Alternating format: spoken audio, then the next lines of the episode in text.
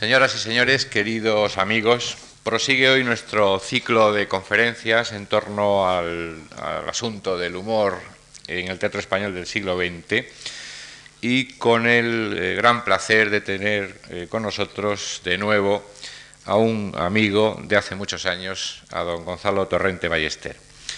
No voy a cometer la impertinencia de presentarles a don Gonzalo pero sí la de recordar que eh, sus primeras obras publicadas fueron precisamente obras teatrales.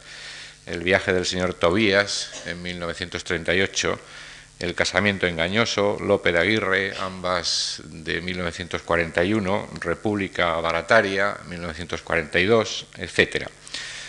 De recordar también que debemos al profesor Torrente Ballester un excelente panorama del teatro español contemporáneo y que ha ejercido durante muchos años la crítica teatral, por lo que obtuvo en 1961 un premio nacional. Miembro de número de la Real Academia Española, novelista de enorme prestigio y de muchísimos lectores, ensayista de rara profundidad, profesor tanto en España como en distintas universidades extranjeras, Gonzalo Torrente es un lujo de nuestras letras y de nuestra cultura y cada vez que ocupa esta tribuna, no es hoy la primera vez y estamos seguros de que no será la última, es para todos nosotros un verdadero honor. Gracias de nuevo, don Gonzalo, y gracias a ustedes por acompañarnos.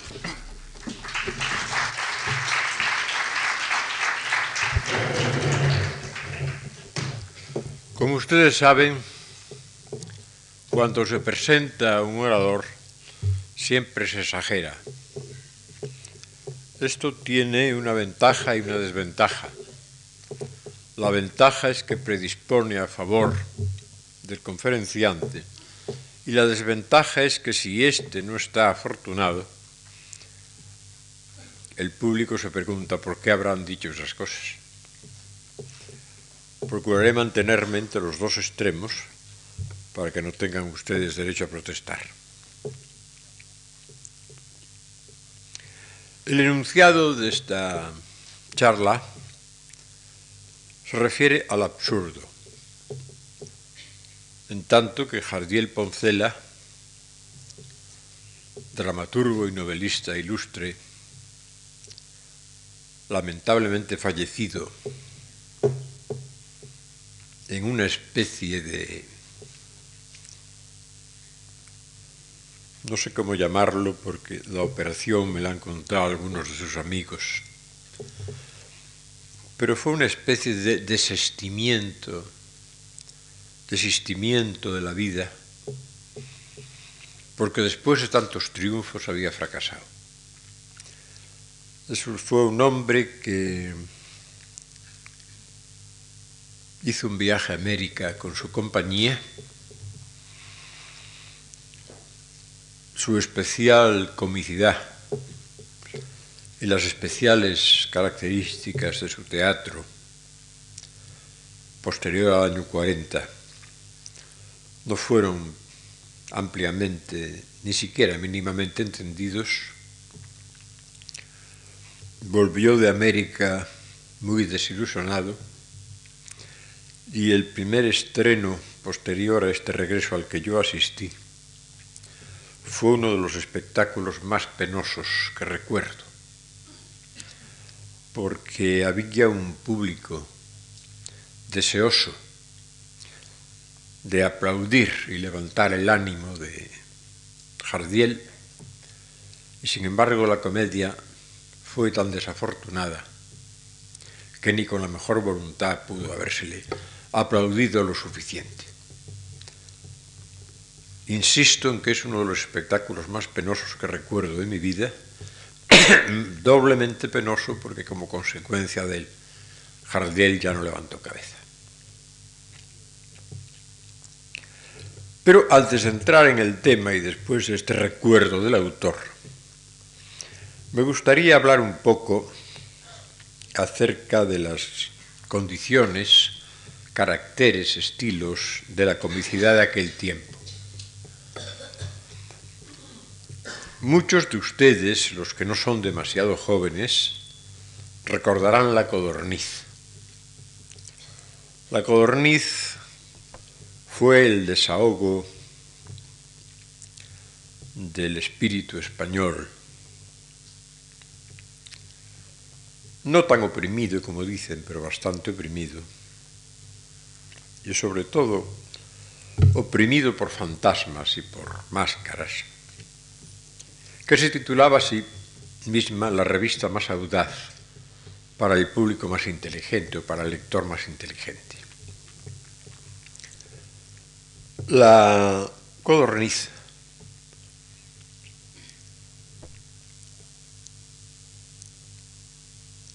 no sé qué número hará en las revistas españolas cómicas. A lo que yo he alcanzado, quiero decir a mi experiencia personal involuntaria, había los años 20 y 30 una buena revista cómica que se llamaba Buen Humor. Durante la Guerra Civil se hizo una revista llamada La Ametralladora, y cuando terminó la guerra y este título estaba ya fuera de un ámbito de significaciones, fue sustituida por la codorniz. Se llama la codorniz porque los disparos que hace la codorniz son mucho más lentos que los que hace la ametralladora. La comicidad de la ametralladora y la de la codorniz son similares, de manera que hablaré luego de ellas.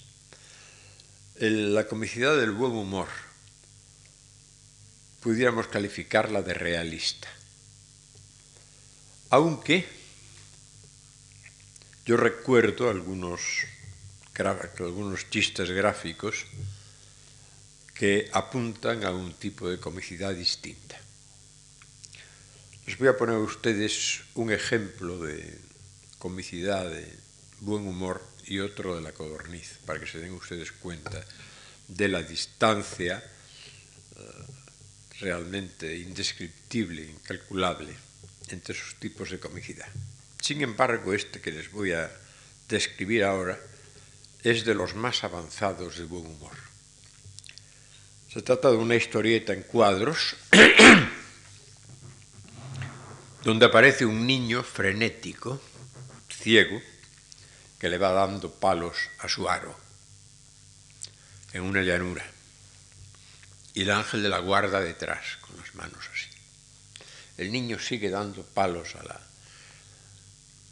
al aro y allá al fondo aparece el borde de un precipicio.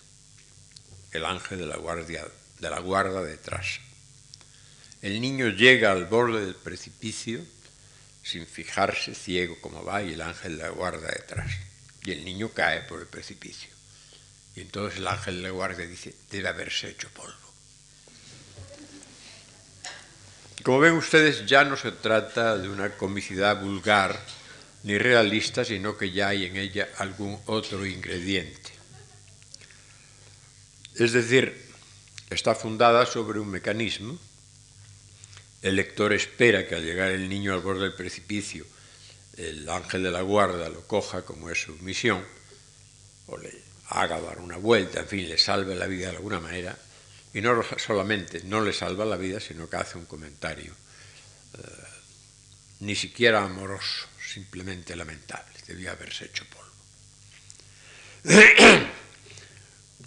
en esos años, y ya en el título mismo de esta revista, la palabra humor se usaba con cierta indiscriminación para designar formas de comicidad distintas.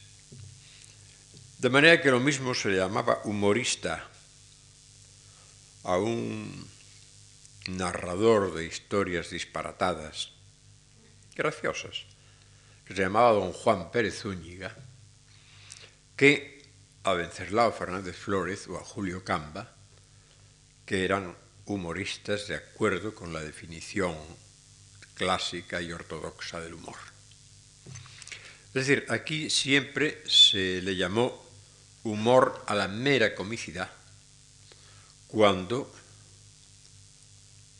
el uso estricto y exacto de la palabra humor representa una actividad nunca demasiado cómica, generalmente un poco cómica, y con algo de sentimiento o de amargura. Una expresión de una actitud ante la vida. Y una actitud ante la vida que no la ve dividida en blanco y negro, en buenos y malos, en sí y no, sino que la concepción de la realidad del humorista, del verdadero humorista, es la ambigüedad. El humor, como ustedes saben, es una manifestación, una creación de la cultura europea, de la mente europea, que aparece casi simultáneamente y sin contacto entre ellos, primero en los ensayos de Miguel de Montaigne y después en el Quijote. Lo anterior, por ejemplo, el Orlando Furioso o el Gargantúa y Pantagruel, en fin, este tipo de libros cómicos del siglo XV, principios del XVI, pertenecen a un orden de comicidad completamente distinto, que están en la progenie del humor, pero que no coinciden con él. Están más cerca de este tipo de comicidad constante a que me vengo refiriendo. De manera que antes de la Guerra Civil Española, o por lo menos antes del año 30,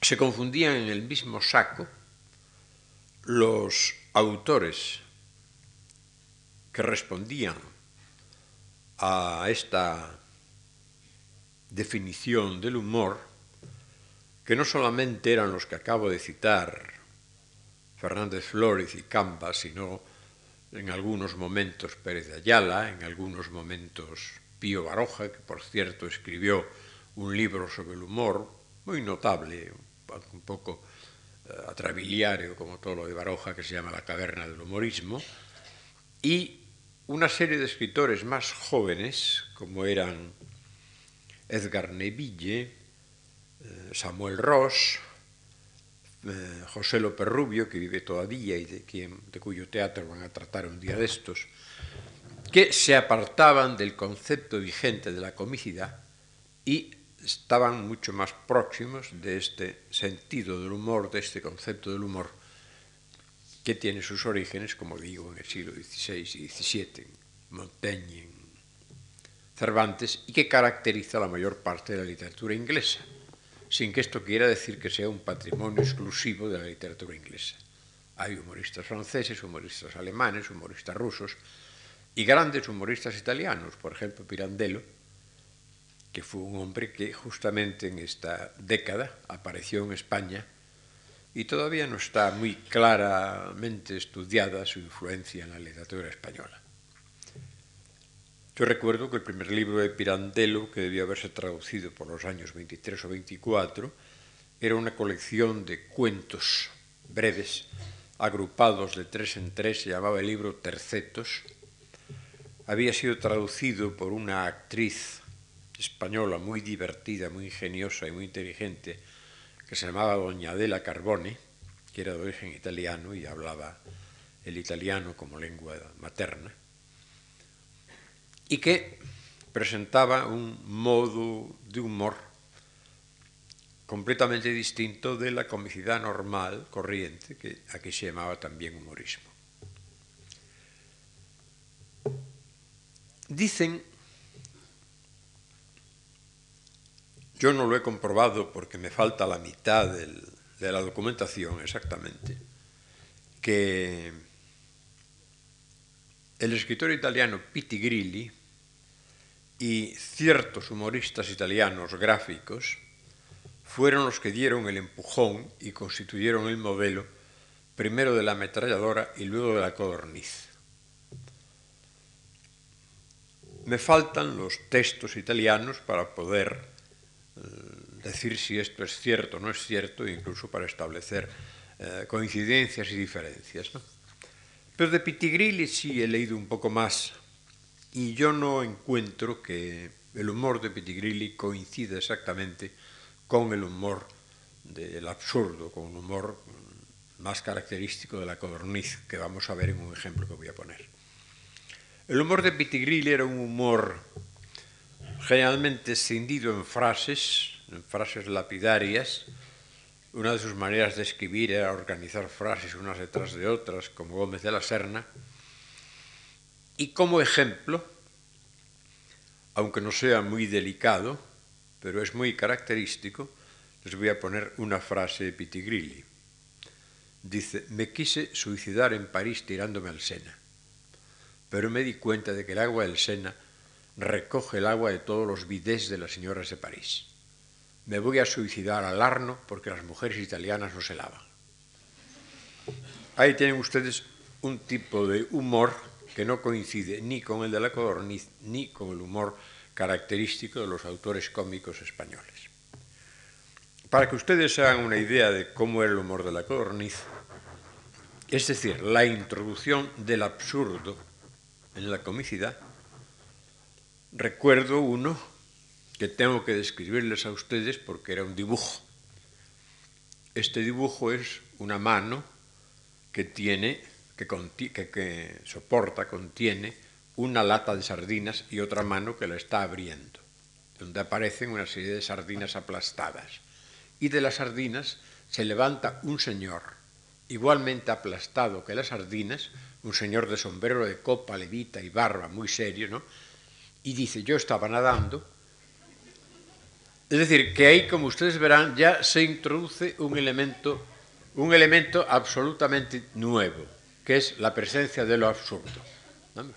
Es decir, lo absurdo que consiste en que lo que se presenta como racional no lo sea. Es decir, que lo que se presenta como racional no responda a la razón. Evidentemente, este señor que aparece en una lata de sardinas tiene que dar una explicación de por qué está en ella. Pero la explicación que da es absolutamente irracional. Esto quiere decir, y es muy importante tenerlo en cuenta, que aquellas construcciones mentales o gráficas que son fantásticas no se pueden incluir en esta categoría, porque dentro de lo fantástico a mí me parece que lo absurdo no tiene cabida porque inmediatamente es englutido, es, es absorbido por lo fantástico, por la fantasía.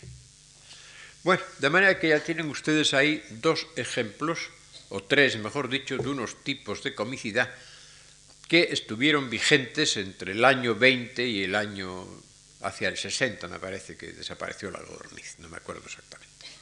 Y dentro de este periodo se inscribe la obra de una serie de escritores españoles algunos de los cuales fueron a la vez prosistas y dramaturgos, y otros, además de prosistas y dramaturgos, fueron dibujantes, como Miguel Miura, de quien hablarán mañana o pasado, que cultivan un tipo de comicidad sui generis a la cual podemos, o en la cual podemos detectar inmediatamente este ingrediente absurdo.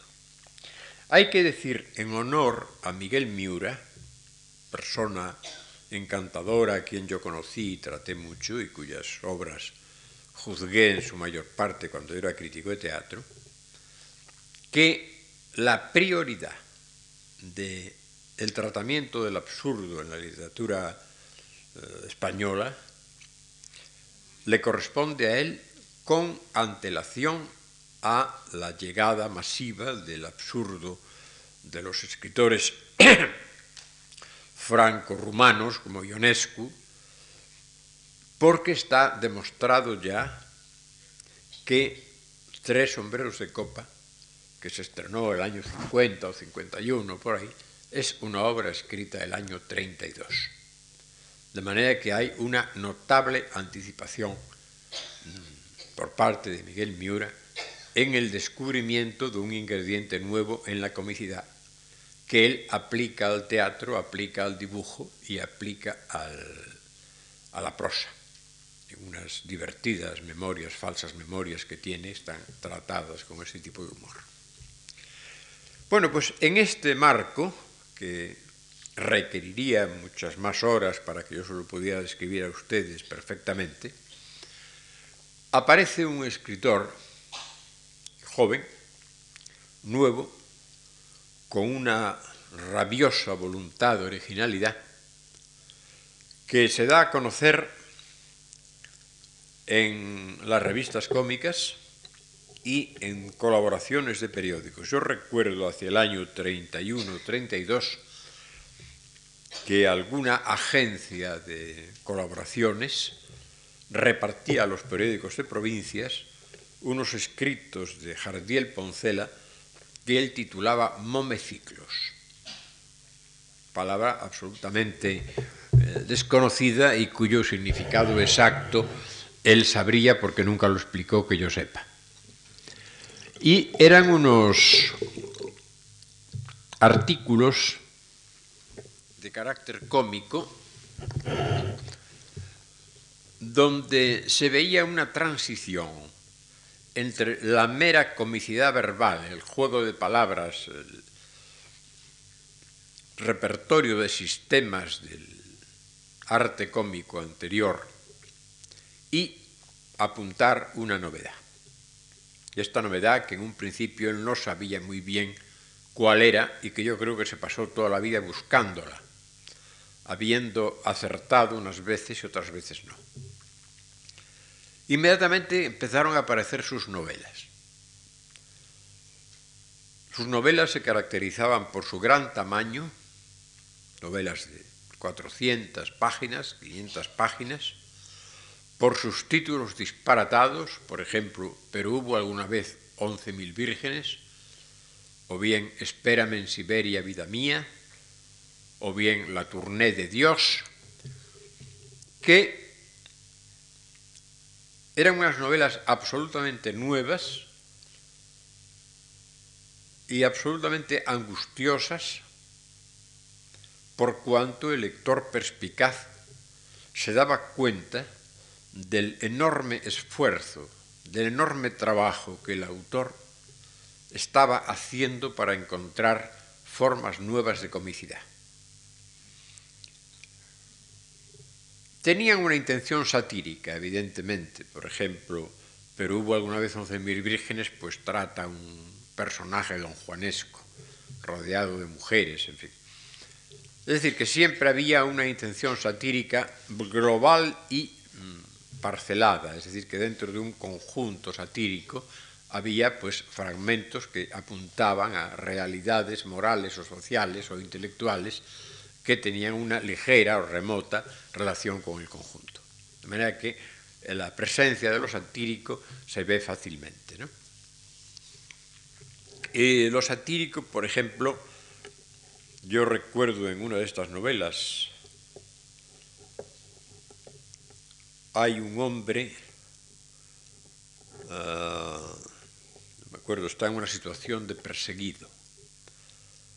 Entonces no me acuerdo ya porque la leí hace muchos años, hace más de medio siglo, eh, cae en la casa de una prostituta. Y para que la prostituta no pueda dejarlo y denunciarlo, pues se pasa la noche, como si dijéramos, como decimos ahora, con una frase francesa, haciendo el amor, con tal ímpetu y tal reiteración que la mujer no lo soporta y se muere. Entonces, al día siguiente, esto es en París, al día siguiente el periódico dice, ¿quién duda de la virilidad francesa? Vamos, aquí un hombre tal, qué sé yo, que ha hecho esta, esta hazaña. Pero claro, se descubre inmediatamente que no se trata de un francés, sino que se trata de un español. Y entonces las noticias son completamente honestas. Un salvaje de más allá de los Pirineos. Es decir, que utiliza estas, estos recursos primero para obtener una inmediata comicidad y segundo, con una segunda intención satírica tan clara como es en este caso. Tiene además muchas novedades para la novela de su tiempo. Por ejemplo, una muy curiosa que es la utilización de recursos gráficos. Por ejemplo, encuadres en medio de la página, por ejemplo, listas, por ejemplo, dibujos. Es decir, utiliza para buscar esto que está buscando siempre, utiliza el, el recurso gráfico con mucha frecuencia. Alguna de estas novelas es bastante... tiene alguna trascendencia, ¿no? Por ejemplo, la novela que se llama La Tournée de Dios. Para que ustedes entiendan lo que les voy a contar, tengo que referirme a un personaje que seguramente ustedes no han oído nombrar nunca, que se llama Bedrines. Era un aviador francés que tuvo una gran reputación, que vivió durante unos años en verdadero olor de multitud y que acabó completamente olvidado. Bueno, pues resulta que Dios anuncia que va a venir, eh, aterriza en el Cerro de los Ángeles, en medio de una gran multitud, en fin, tiene un éxito tremendo. Pero poco a poco este éxito se va perdiendo hasta el punto de que cuando se marcha, se marcha solo, coge un billete de tercera en un ferrocarril de la estación de Atocha. Y cuando el revisor va a picarle el billete, lo reconoce. Pero usted, ¿cómo va solo? Ya ve usted, bueno, no se preocupe, lo mismo le sucedió a Bedrines. Claro, la comicidad aquí está apoyada sobre, mm, no solamente el efecto sorpresa, que es común casi siempre a la comicidad, sino a la desproporción gigantesca entre la persona de Dios y la persona de Bedrines. Pero, sin embargo, la coincidencia de que el uno y el otro han tenido una gran popularidad y han sido completamente olvidados. De manera que ya digo, el análisis de estas novelas que hay alguien, me parece, que está haciendo una tesis doctoral sobre esto. Y creo que hay alguna más ya. Pero yo no conozco ningún libro donde se haya hecho en serio y con el instrumental moderno, el análisis riguroso de estas novelas de Jardiel, que por cierto estuvieron prohibidas durante toda la época franquista. Era muy difícil encontrarlas, se encontraban bajo mano o bajo cuerda, pero inmediatamente después de la muerte de Franco fueron reeditadas y no es difícil encontrarlas, por lo menos en los libreros de viejo. Bueno, ya antes de la guerra, Jardiel Poncela ensaya el teatro, utilizando, entre otras cosas, su facilidad para dialogar. Les voy a hacer a ustedes una advertencia que conviene tener en cuenta, y es que Jardiel Poncela no es un escritor impulsivo es un escritor consciente, es un escritor intelectual. Parece mentira que en un momento en que la literatura española estaba dominada por los intelectuales, no se hubieran dado cuenta del enorme esfuerzo intelectual que representa toda la obra de Jardín Poncela. Y esto se nota en que todas, la mayor parte de sus comedias, y hasta no sé si todas, están precedidas de un prólogo en el cual explica su génesis, su construcción, cómo la, montó, en fin, demuestra una conciencia absoluta, clarísima, de lo que quiere hacer, de lo que puede hacer y de lo que va a hacer. De manera que esto, eh, que no parece a primera vista, viendo las ediciones de las comedias, se ve eh, nada más que abrir la primera página. Bueno, pues antes de la guerra yo creo que había estrenado dos comedias. Una que se llama Las cinco preguntas de Satanás y otra que se llama Angelina o el honor de un brigadier, que son comedias buenas, comedias bien construidas, con aciertos de comicidad, pero sin la originalidad patente y sorprendente e incluso irritante para el público de las comedias posteriores que son precisamente las que escribe y publica durante la época entre los años 40 y 50 y tantos. Les voy a hacer a ustedes una advertencia. Y es que el teatro español había decaído bastante, digamos, a partir del año 25. que fueron años de gran éxito del cine. Se estrenaban comedias, tanto los viejos como los jóvenes, pero no había una afición al teatro comparable, por ejemplo, a, la que hubo entre el 900 y el 920. De tal manera que personas tan importantes en la dramaturgia española como Valle Inclán no lograban estrenar sus obras. Pero después de la guerra, la situación empeoró por varias razones. Primero, porque la censura mm, imprimía una cierta mojegatería en todo lo que se escribía y se representaba. Segundo, porque el público era mucho más estúpido de lo corriente. Y además, esta estupidez estaba alimentada por un tipo de teatro, que es el teatro más bajo de calidad que se ha representado nunca en España, que no me gusta decir los nombres, porque además ya están muertos, pobrecillos, pero en fin, yo no recuerdo todo el teatro del siglo XX, nada más tosco menos ingenioso, más burdo, es decir, las peores comedias del Astracán, de que les habló ayer Amorós, no me refiero tanto a las de Jardí, digo de Muñoz Seca como a las de sus imitadores, estaban muy por encima de ese tipo de teatro, la papirusa y esta serie de cosas que se representaban con absoluto aplauso del público. De manera que Jardiel Poncela tenía que luchar contra el público, tenía que educar al público. Y es necesario reconocer que así como la última de sus comedias, como les dije antes, el público iba predispuesto a aplaudir, en un principio el público iba predispuesto a patear. Iba predispuesto a patear porque lo que le presentaba Jardiel era precisamente esto que llamamos el absurdo. Me voy a centrar en una sola comedia de Jardiel, aunque haga referencia a algunas otras, porque me parece que es la más elocuente a este respecto. Es la comedia que se llama Eloísa está debajo de un almendro. Siempre los títulos de Jardiel Poncela, lo mismo que dije de las novelas, lo digo de las comedias, son títulos extraños que no se sabe a qué contenido se refieren. Por ejemplo, la última comedia, esta a la que vengo refiriéndome, se titulaba Los tigres encerrados en la alcoba, donde hay un juego, porque los tigres no son evidentemente unos animales, sino una gavilla de ladrones o de bandidos que se llaman los tigres.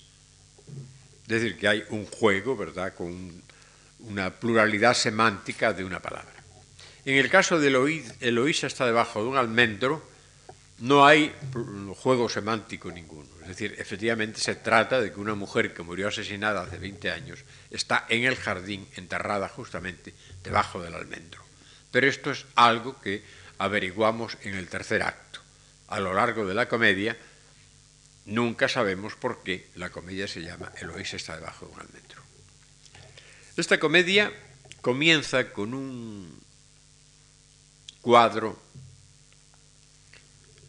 que representa el interior de un cine, la parte de atrás del patio de butacas de un cine. De manera que hay un una pared, una puerta y luego unas filas de butacas. La acción empieza en el momento en que termina la primera parte, en que la gente se levanta para ir a fumar el pitillo al vestíbulo.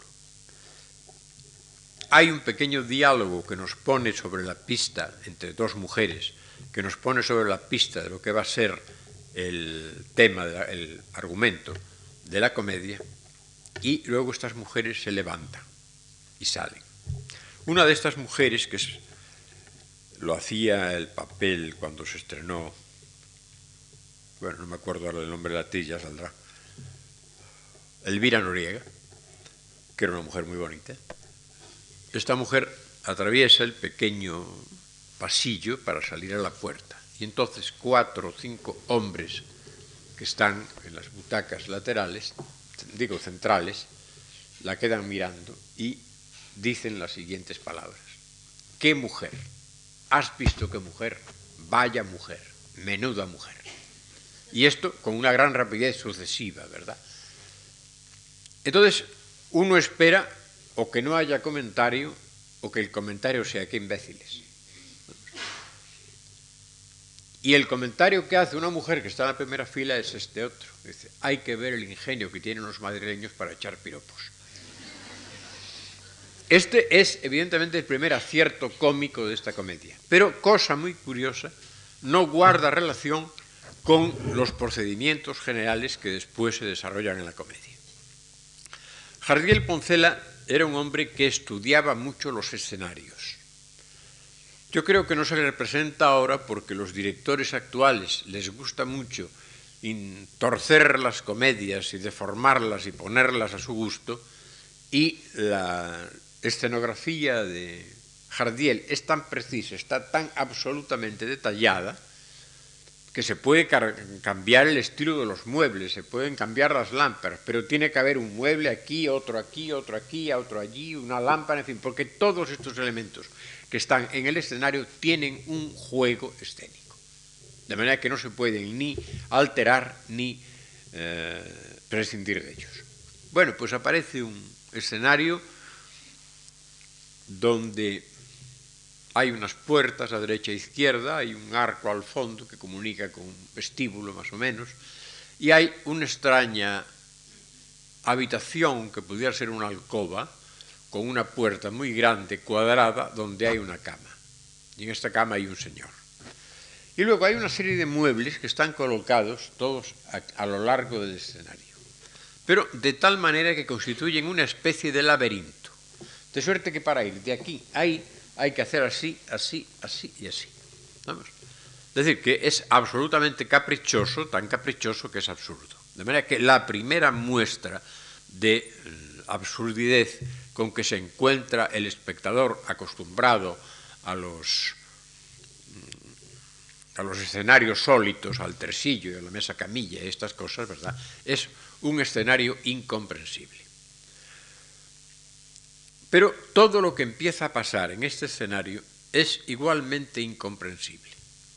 Es decir, todas las mm, personas, no solamente esta mujer que hemos visto en el cine, sino el hombre que está en la cama, dos criados que andan por allí, una señora que entra con unos perros en la mano diciendo hoy toca ladrones. Bueno, son una serie de personajes que parece que se mueven con arreglo a unas leyes de otro planeta diciendo cosas difícilmente inteligibles, aunque todas ellas tienen sentido. Y la marcha de la escena es que este señor que está sentado en la cama le dice al criado, nos vamos de viaje a San Sebastián.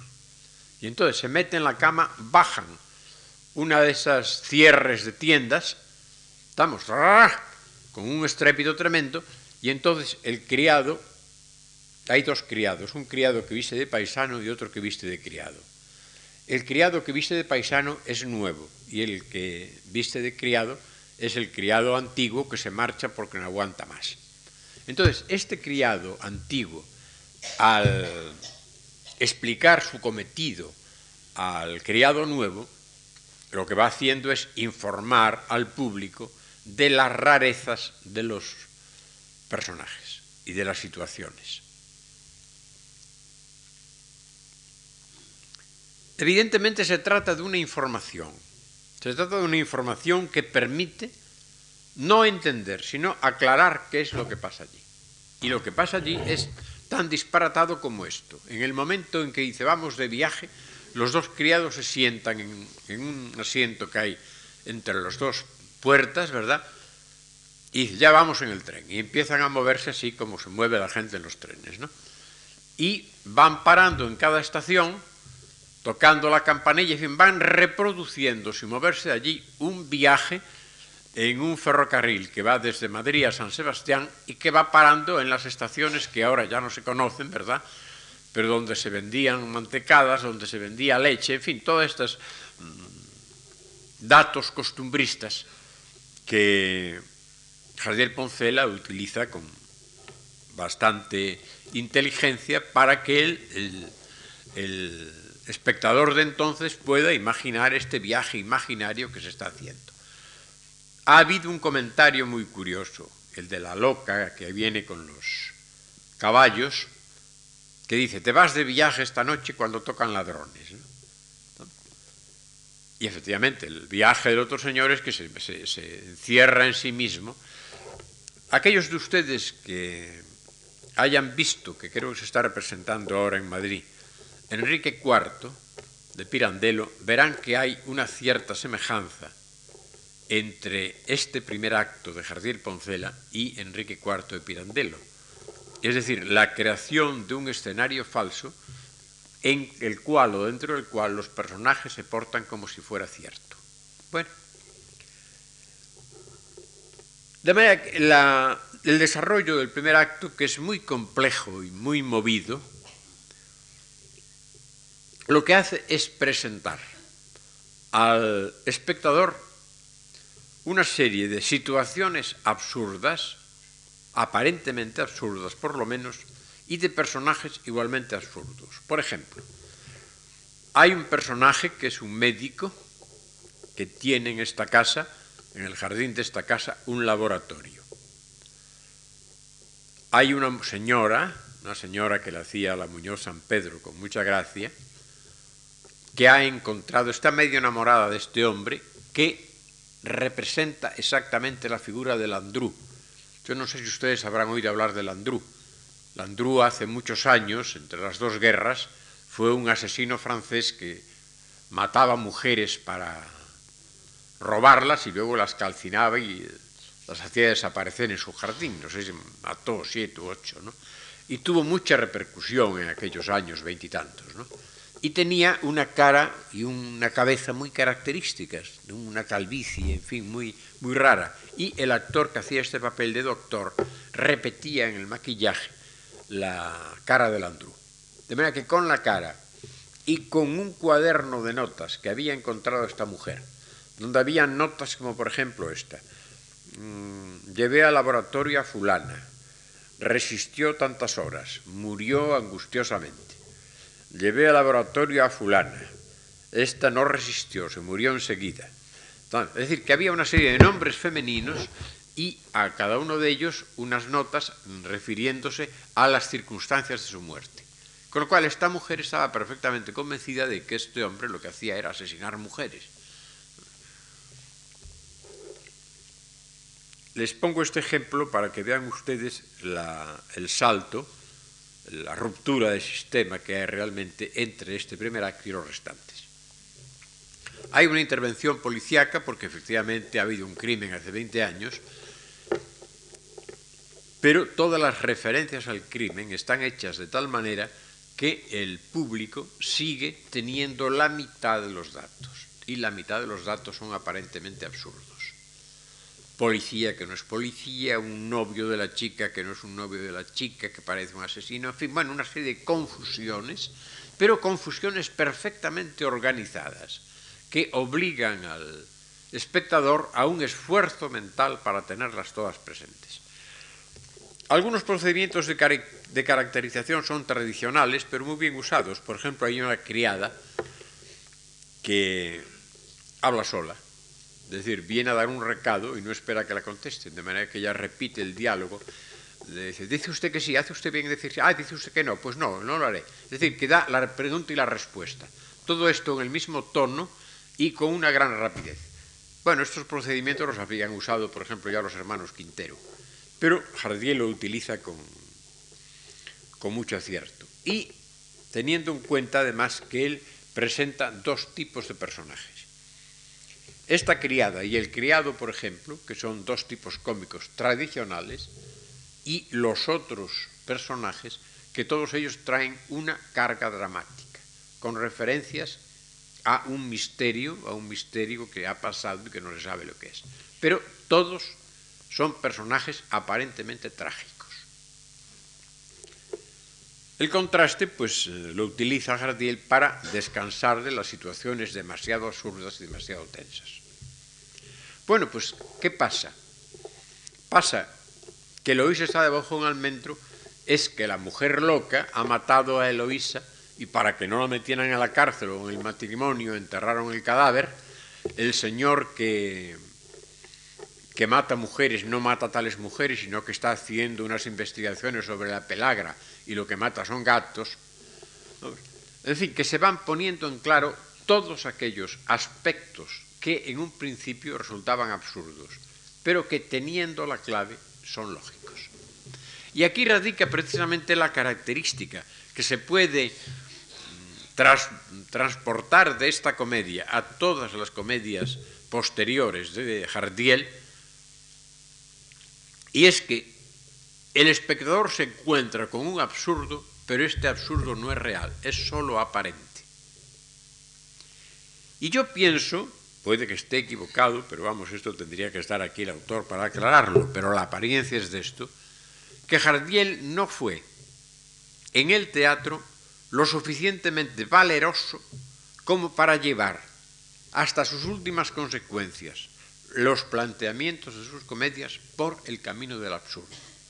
De manera que lo que hace es presentar un absurdo aparente con una vertiente cómica muy marcada y por lo general con interpretaciones difíciles que hacen, obligan a trabajar la mente del espectador, para luego, mediante un desarrollo dramático normal, dar una, una explicación perfectamente lógica que acepta todo el mundo. Es decir, la gente que empezó de uñas frente a aquel escenario y a aquellos personajes ininteligibles, acaba perfectamente tranquilizada. No, las cosas vuelven a su cauce. ¿no? Es decir, en el fondo se trata de una transgresión meramente aparente, pero en realidad Jardiel Poncela es un buen actor, un buen autor burgués. Y esto pasa, por ejemplo, en Los habitantes de la casa deshabitada, donde aparecen una serie de personajes fantásticos que no sabemos quiénes son ni por qué están allí y que después se aclara perfectamente porque están allí, son unos ladrones, en fin. Hay, este procedimiento lo utiliza generalmente eh, a lo largo de todo su teatro.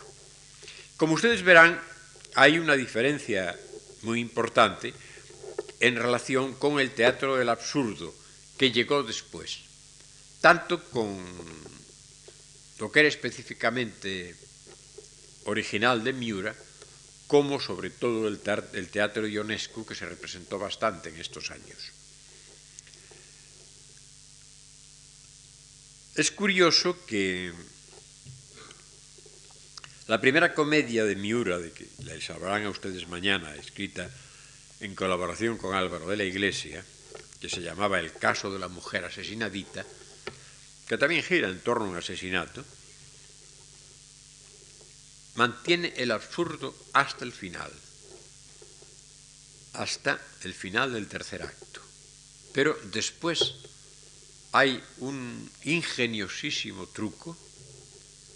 Imagínense ustedes que el tema de la comedia es un hombre mayor y una chica joven que están enamorados y entonces asesinan a la mujer del hombre para poderse casar. Todo esto en medio de una serie de personajes divertidos y disparatados y un indio con plumas, en fin, una serie de cosas. ¿no?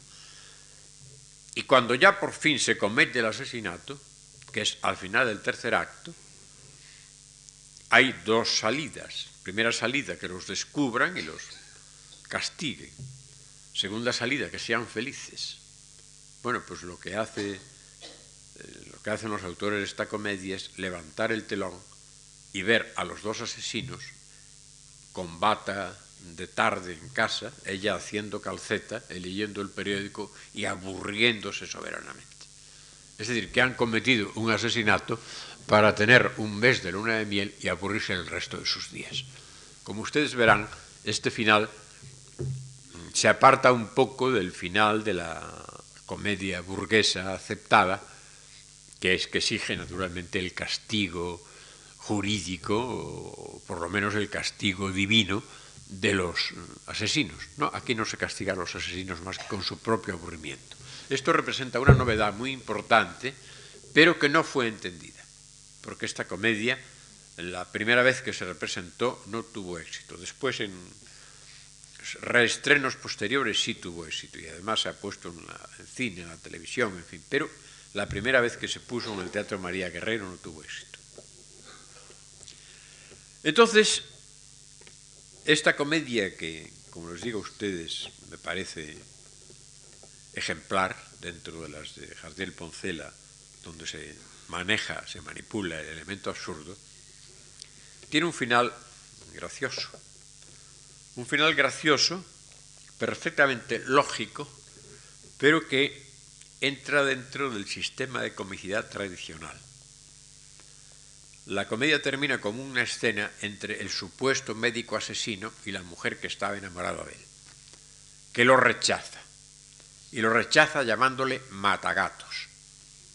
Y matagatos es la última palabra que se dice en la comedia que es una palabra directa que designa directamente lo que hace un señor que por la situación mantiene el efecto sorpresa y la gente termina naturalmente riéndose a carcajadas mientras cae el telón.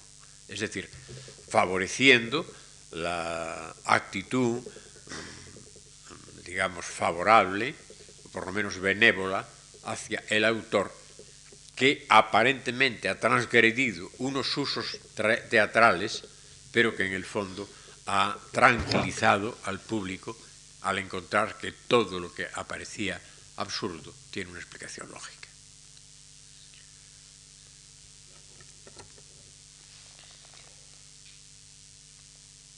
Me parece, no sé cuánto duran estas. ¿Hay coloquio en estas charlas? No sé cuál es la costumbre. Bueno. Bueno, con esto he querido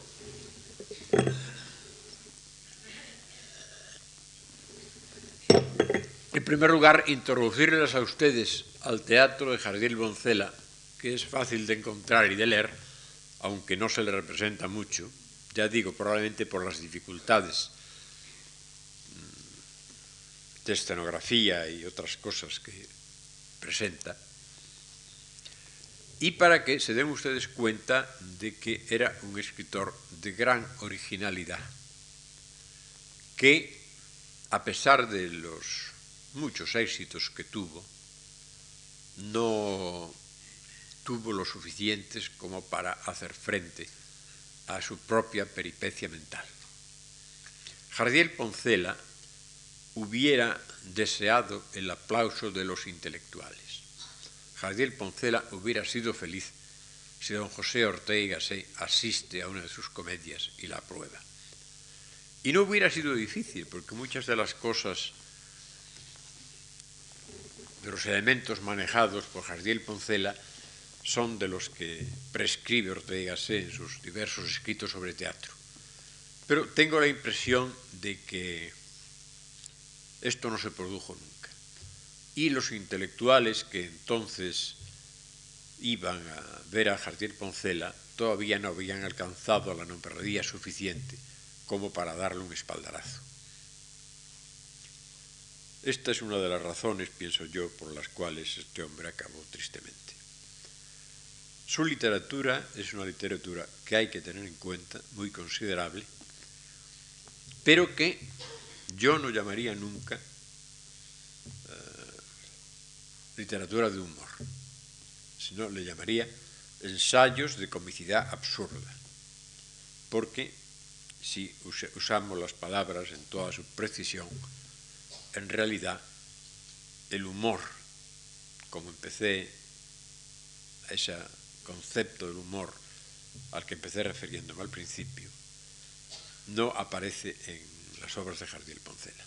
Aparecen, eso sí, ingeniosidades que incluso fueron repetidas o imitadas por escritores muy eminentes, por ejemplo, una de sus comedias, no me acuerdo ahora cómo se llama, es unos, veces se llama Cuatro corazones un freno y marcha atrás. Se me ocurre ahora otro, otro recuerdo. Hay otra comedia de Jardiel que, se titula Como mejor están las mujeres es con patatas verán ustedes que los títulos eran ya absolutamente originales y fuera de lo común. ¿no? Pues es una comedia donde los personajes, en vez de, de envejecer, rejuvenecen. Es decir, van de la madurez hacia la juventud. Y claro, da lugar a situaciones cómicas, realmente ingeniosas y divertidas, como por ejemplo el choque entre los padres que han llegado a la primera juventud y que se portan naturalmente como dos novios enamorados y sin grandes cautelas, y la, pareja de uno de sus hijos con su cónyuge, no me acuerdo si es hombre o marido, que se avergüenza, que dice, papá y mamá, pero ¿cómo hacéis esas cosas? ¿no? Es decir, que se invierte la censura que el padre y la madre eh, dedican a la hija porque la hija se excede con su novio, pues son la hija y el hijo, el hijastro, el, mejor dicho, el yerno, quienes se la dedican a la madre y al padre, porque son estos los que en su juventud se, se exceden. Pues bien, esta idea de crecer hacia atrás, es decir, de descrecer, está utilizada por Carpentier, el novelista cubano, en una novela muy bonita, que utiliza esto para describir un mundo de la infancia. Bueno, podría seguir contándoles a ustedes cosas de estas, pero como ya veo que he pasado de la hora o que estoy en ella, les agradezco su silencio y les recomiendo la lectura de Jardiel Poncela.